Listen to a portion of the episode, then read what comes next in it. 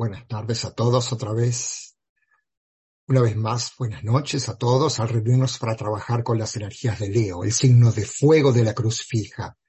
Los festivales mensuales que marcan el periodo de cinco días de la luna llena pueden considerarse como regalos cósmicos en los que, los momentos del mes en que las energías extraplanetarias están más activas y disponibles para nosotros. Por lo tanto, al meditar como un grupo unido se nos da la oportunidad de participar más directamente en el trabajo de la jerarquía espiritual, vinculados mediante la sustancia mental, con un enfoque en ayudar a la jerarquía en su trabajo planetario de redención.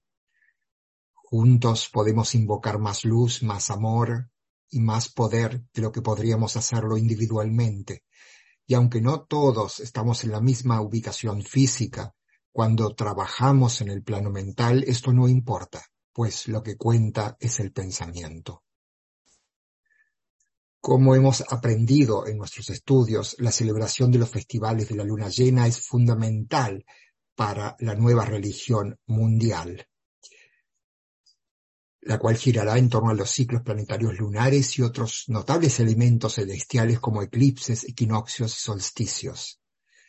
Deca nos dice que en el futuro el Festival de Leo estará dedicado a la tarea de establecer contacto por medio de la jerarquía con la fuerza de la estrella de Sirio. Esta grande y potente estrella tiene una información una relación importante con la Tierra, pues en su logia los adeptos que han alcanzado la quinta iniciación en la Tierra luego ingresan a la logia de Sirio como humildes discípulos.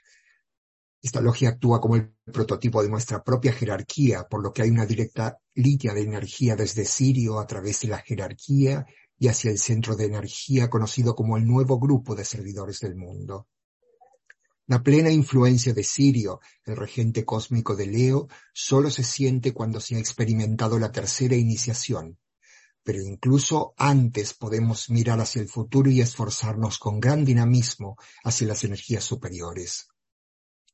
Vivimos en un complejo sistema de energías entrelazadas, vidas extraplanetarias, planetarias, grupales, individuales y subhumanas, que es casi imposible de entender, pero el alma misma tiene una comprensión completa. Lentamente y con el tiempo, el conocimiento del alma se filtra en nuestros pequeños cerebros, revelando el mundo más amplio de energías y fuerzas con la que nos esforzamos por trabajar. En Leo, el Sol es la principal y única influencia que rige los tres aspectos, exotérico, esotérico y jerárquico.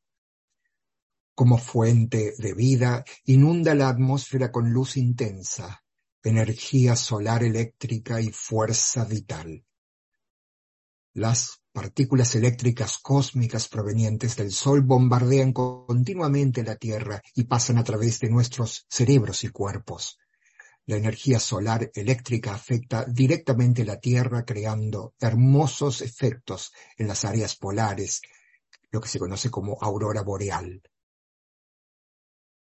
Abrámonos y honremos el poder de este gran ser, el logo solar, el centro de nuestro sistema, como lo ha hecho la humanidad durante incontables miles de años, pronunciando juntos la antigua plegaria del Gayatri, seguida por un solo Om. Oh tú, sustentador del universo, de quien todas las cosas proceden, a quien todas las cosas retornan Revélanos el rostro del verdadero sol espiritual, oculto por un disco de luz dorada, para que conozcamos la verdad y cumplamos con todo nuestro deber mientras nos encaminamos hacia tus sagrados pies. Oh.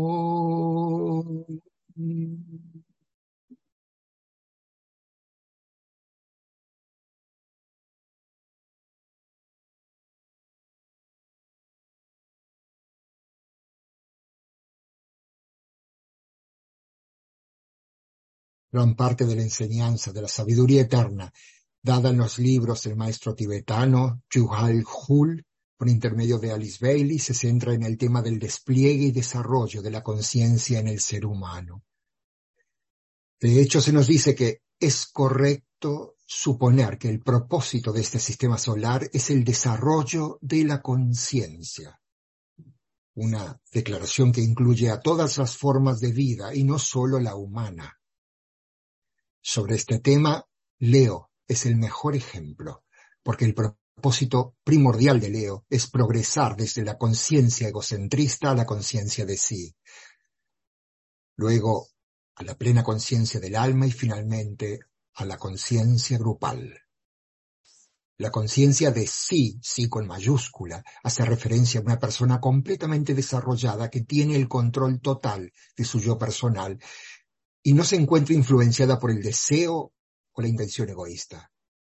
Esta persona está finamente equilibrada y todos los vehículos de la personalidad, el etérico físico, el emocional y el mental trabajan en armonía y actúan como un vehículo consciente para el empleo del alma. La naturaleza del amor está en sintonía con la voluntad y la integración necesaria de la personalidad está en camino a fin de que pueda darse la fusión con el alma. Por supuesto, lograr este proceso toma muchas vidas y mientras aumentan el poder de la personalidad y el sentido del yo a través de innumerables vidas en todo tipo de situaciones, el alma en su propio plano continúa su profunda meditación, esperando así sea un fugaz momento de reconocimiento por parte de su reflejo, la naturaleza forma. A medida que la luz del alma se vierte en su instrumento, el pequeño yo en el centro, el que piensa y planifica únicamente para sí mismo, comienza a transformarse y se vuelve muy sensible al medio ambiente.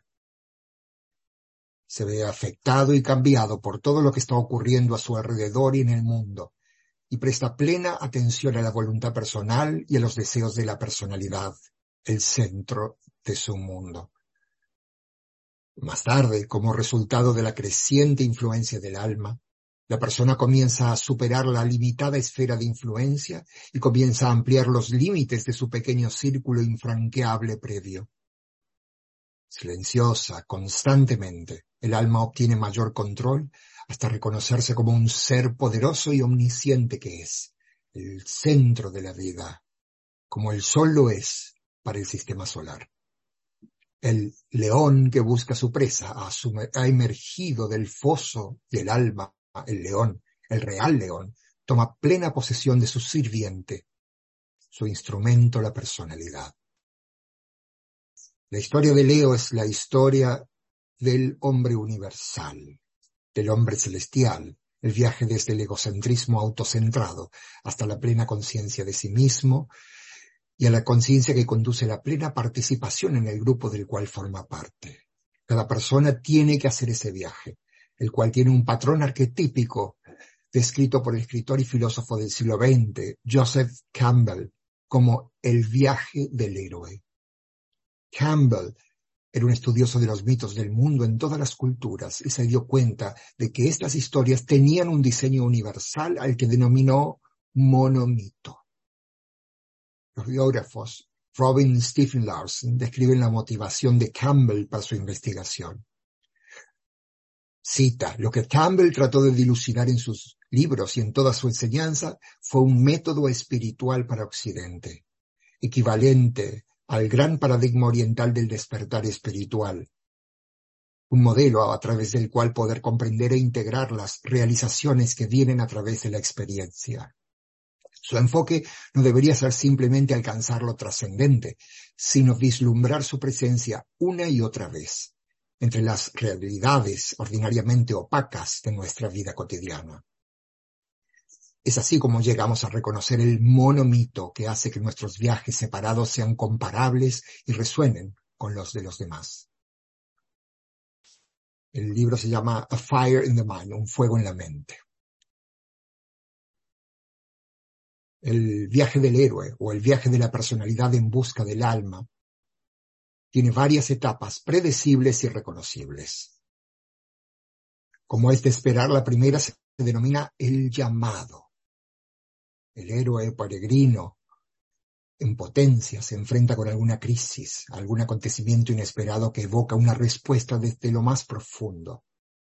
Es un llamado a la aventura, un posible paso hacia lo peligroso desconocido y una invitación a, viajar a un mundo más allá de la rutina normal del día a día.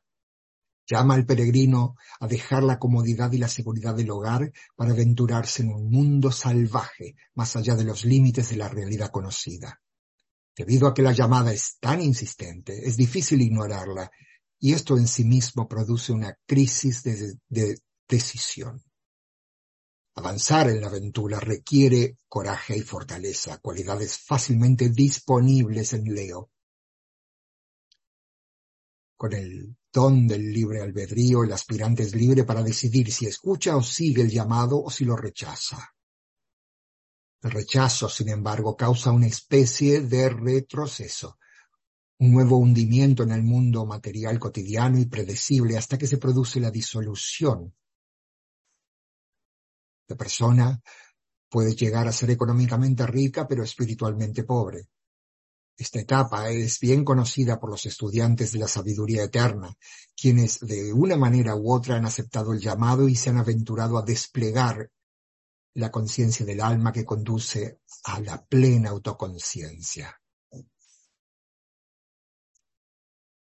Una vez que el aspirante ha puesto su pie en el sendero, el primer encuentro con otros seres en forma de algún tipo de figura protectora, algún guía o ayudante más viejo y sabio que puede ofrecer consejos o advertencias útiles, alguien que puede ofrecer una señal o amuleto de protección a lo largo del camino.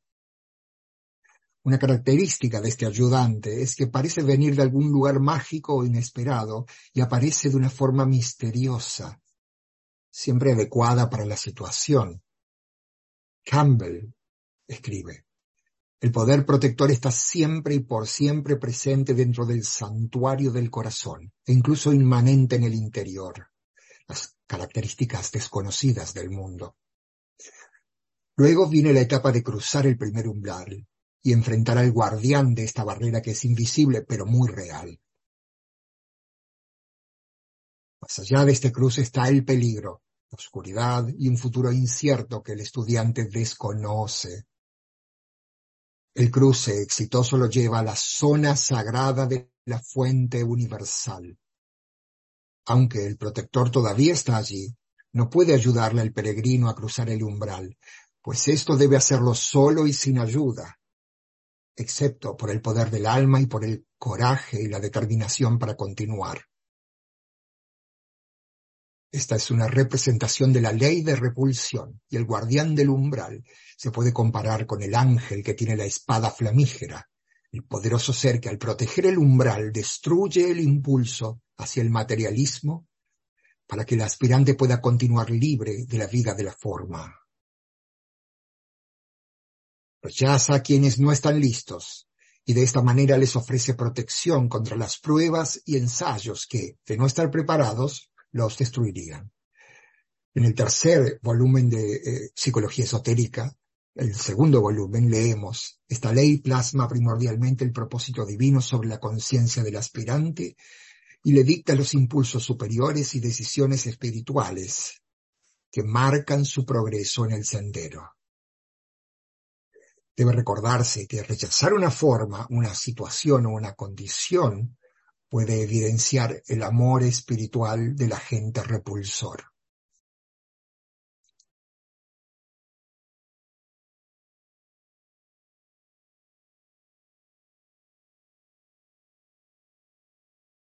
Después de confrontar y rendirse con éxito al guardián y pasar por el umbral, la siguiente etapa para nuestro héroe, que somos nosotros mismos en relación con nuestra alma, puede compararse a la noche oscura del alma de San Juan, cuando todo parece perdido y no hay solución. No se puede, no se puede encontrar luz y la desesperación y la soledad se establecen sin dejar aparentemente ninguna salida. Al encontrarse dentro del vientre del tiempo, el aspirante humillado solo puede volverse hacia adentro cuando sus partes familiares y seguras han desaparecido la realidad percibida y la seguridad del mundo material se han desvanecido y el héroe cuestiona lo que queda. Los deseos, anhelos y ambiciones de la personalidad han sido aniquilados, dejando solo el alma, que el aspirante debe descubrir de nuevo. Mientras hace, esto, el largo camino hacia la iniciación se encuentra ante él y comienza a enfrentar muchas pruebas y tribulaciones del sendero que eventualmente conducen a la liberación y a la libertad.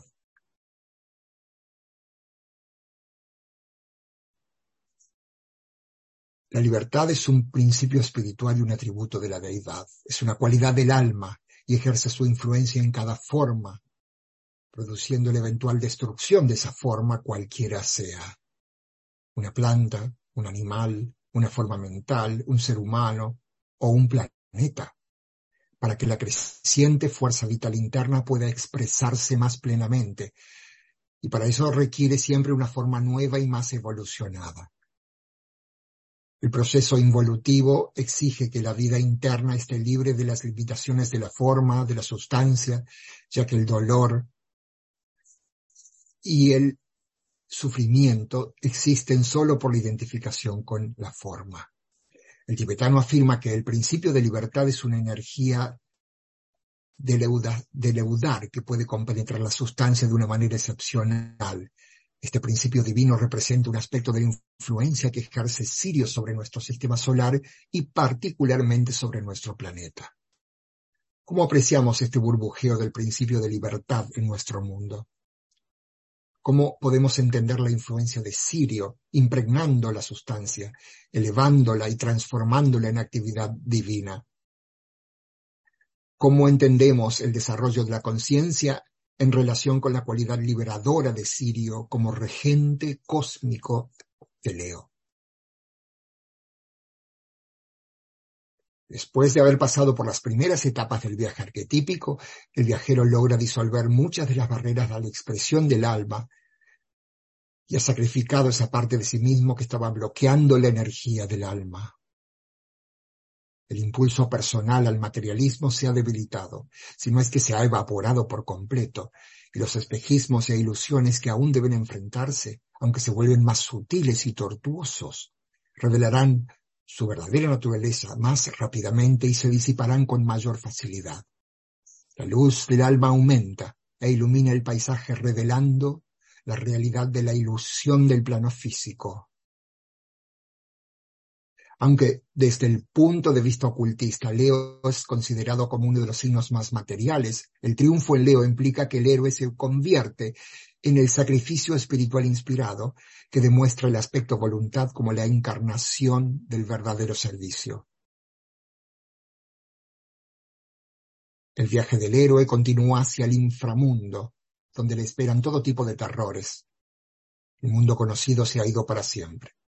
Todo parece perdido y él se encuentra envuelto en una total oscuridad. Es arrojado de nuevo sobre sí mismo y debe revivir todos sus errores pasados, tontas decisiones y fracasos. Esta es la etapa de expiación, un proceso que no se puede evitar y que se enfrenta mejor con el valor de un corazón fuerte y una mente clara. La luz interna comienza a sentirse y conocerse solo cuando se conoce la realidad de la unidad de vida y se escucha la voz del alma al interior. Entonces sobreviene la revelación. El héroe purificado y enmendado comprende que porta un gran don que debe compartir con la humanidad. Él conoce el alma y la compasión por todo sufrimiento humano o animal brota en su corazón y el mensaje que ahora porta arde por ser revelado. Esta etapa tiene similitudes con la subida a la montaña en Capricornio, donde en el momento de la revelación la visión del discípulo se llena de ríos y corrientes de luz y sabe que debe descender y regresar a la tierra para servir y compartir todos sus dones, los que ha recibido y la sabiduría que ha obtenido en su viaje universal. Ahora, el servidor, totalmente despierto en Acuario, con la meta de la autorrealización que se encuentra en Leo. Leo ofrece una oportunidad especial para aprovechar y liberar la energía del amor el fuego solar en la humanidad.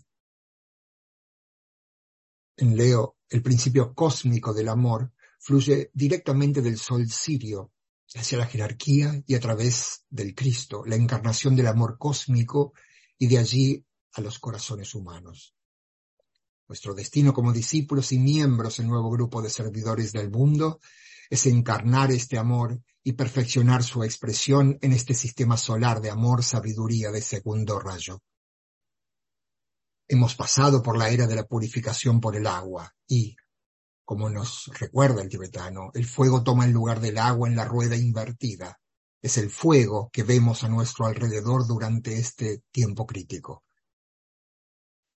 Aunque cada semana reflexionamos y conjeturamos sobre los posibles resultados de la reaparición del instructor del mundo, el Cristo, es útil, es útil prepararnos para manejar la intensidad de las fuerzas entrantes en el Discipulado en la Nueva Era, volumen 1, leemos, Él traerá el fuego del amor y emitirá el mensaje del fuego purificador. No emitirá enseñanzas sobre las aguas purificadoras como sucedió hasta ahora respecto a esta verdad simbólicamente impartida propagará el fuego que consume y destruye todas las barreras de la naturaleza humana y todos los muros separatistas entre individuos, grupos y naciones. Como individuos, discípulos y aspirantes, ¿estamos preparados para someternos a este fuego? Imaginemos el fuego del amor irradiando a todos los que encontramos purificando y limpiando suavemente cualquier cosa que se interponga en el camino de la expresión del alma. Imaginemos un mundo iluminado donde pueda florecer el amor y la luz revele una creación gloriosa. Mantengámonos unidos en el fuego del amor. Oyemos juntos el camino iluminado. El maestro tibetano le dio a un discípulo esta hermosa plegaria. Concede, que se me conceda la luz para que yo pueda brillar. Permítaseme irradiar la luz por el mundo donde existe el tiempo y el espacio, crear una luz, transmitirla y hollar así el camino iluminado que es mi yo iluminado. Penetrar en la luz y así devolver la luz a quienes la necesitan y aquellos de los cuales provino. Vamos a prepararnos ahora para nuestra meditación.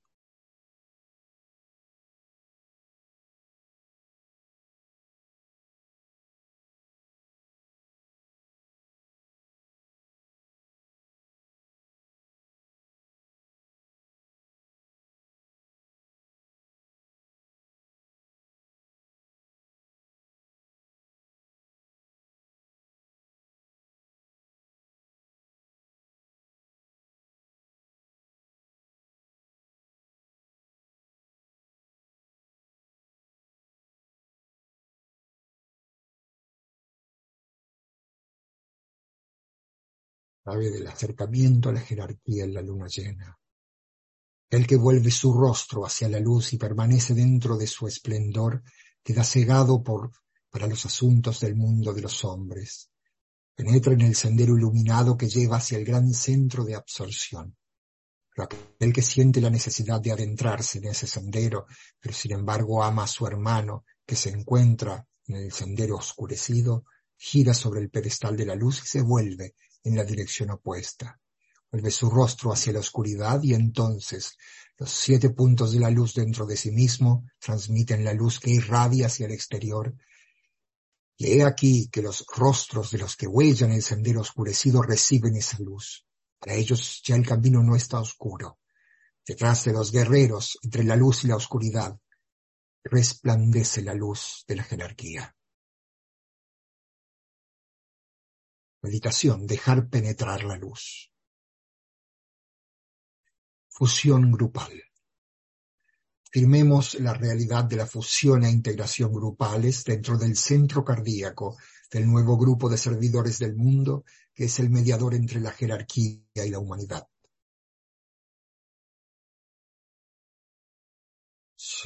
Soy uno con mis hermanos de grupo. Todo lo que tengo les pertenece. Que el amor que hay en mi alma afluya hacia ellos. Que la fuerza que, que hay en mí los eleve y ayude. Que los pensamientos que mi alma crea les alcancen y animen.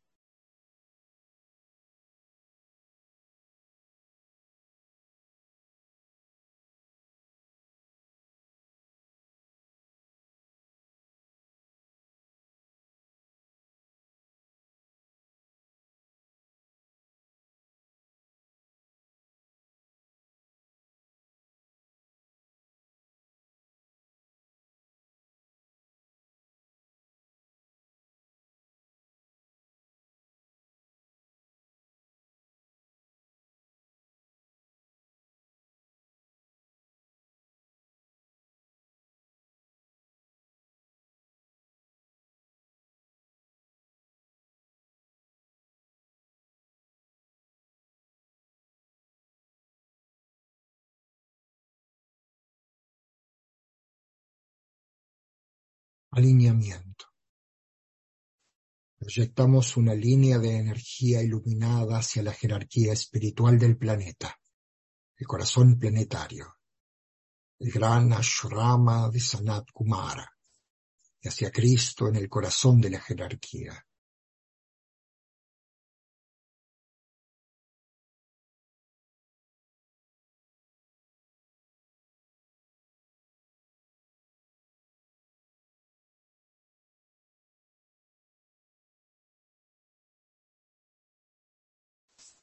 Vendamos la línea de luz hacia Shambhala, el centro donde la voluntad de Dios es conocida.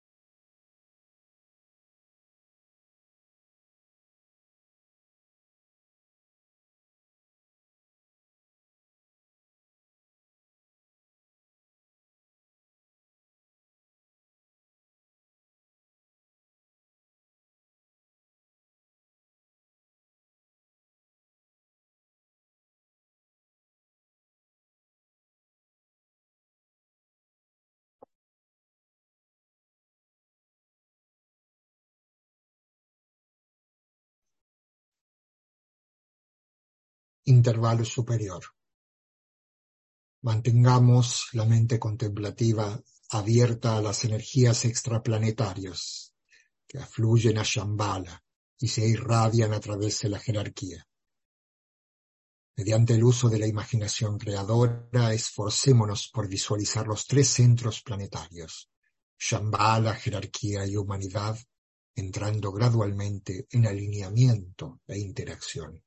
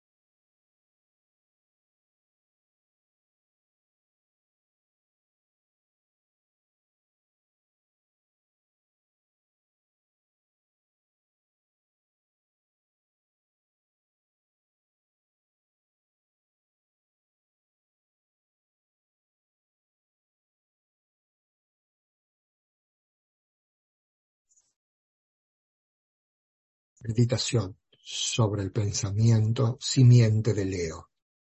Yo soy aquello y aquello soy yo.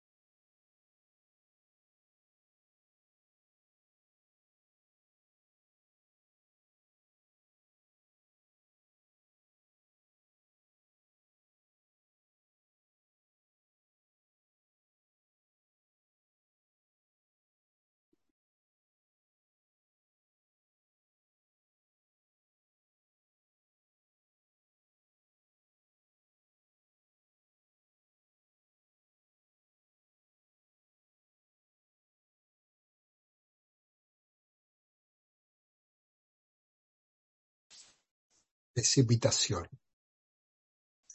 Utilizando la imaginación creadora, visualicemos las energías de luz, amor y voluntad al bien fluyendo por todo el planeta, anclándose en la Tierra, en los centros del plano físico preparados a través de los cuales puede manifestarse el plan.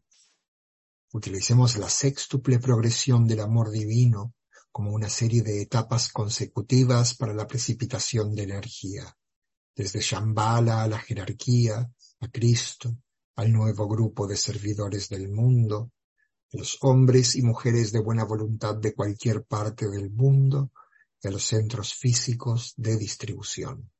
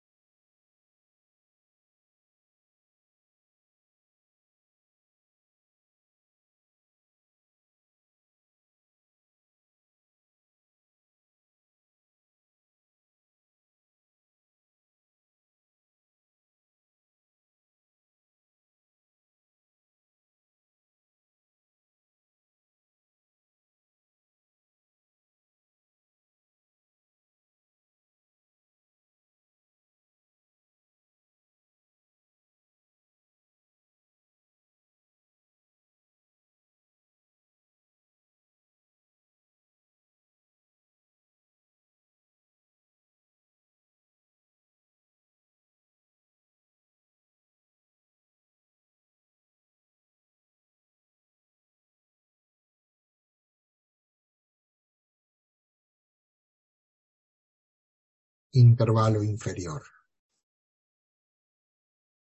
Nuevamente como grupo enfocamos la conciencia dentro de la periferia del gran ashrama. Juntos afirmamos.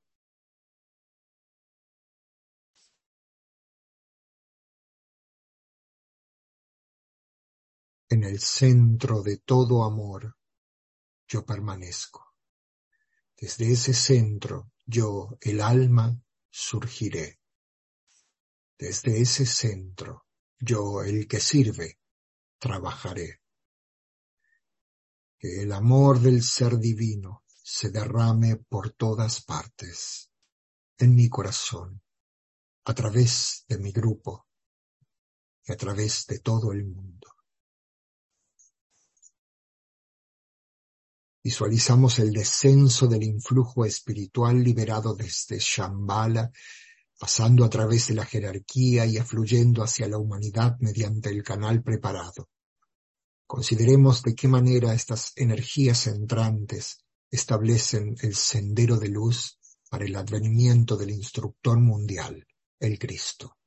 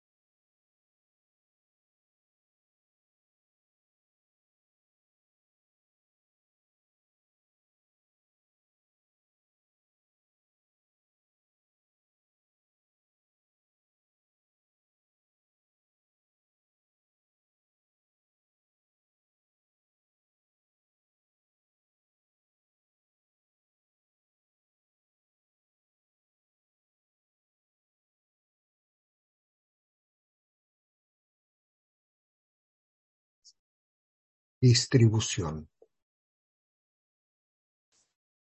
A medida que entonamos la gran invocación, visualicemos la afluencia de la luz, el amor y el poder desde la jerarquía espiritual a través de las cinco entradas planetarias, Londres, Darjeeling, Nueva York, Ginebra y Tokio, iluminando la conciencia de toda la raza humana.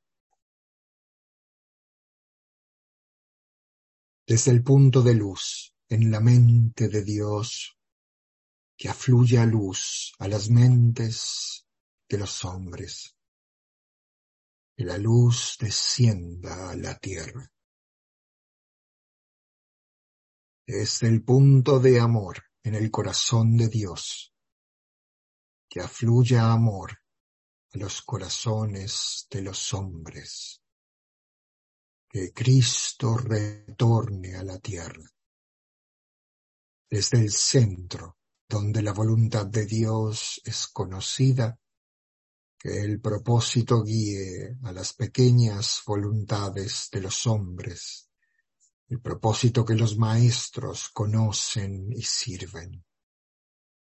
Desde el centro que llamamos la raza de los hombres, que se realice el plan de amor y de luz y selle la puerta donde se halla el mal. Que la luz, el amor y el poder reestablezcan el plan en la tierra.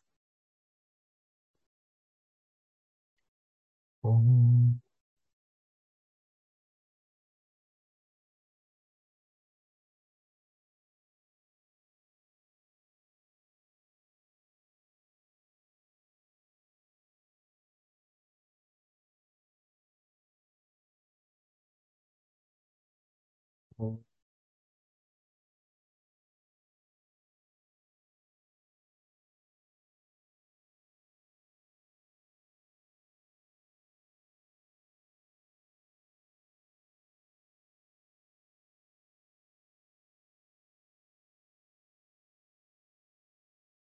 嗯。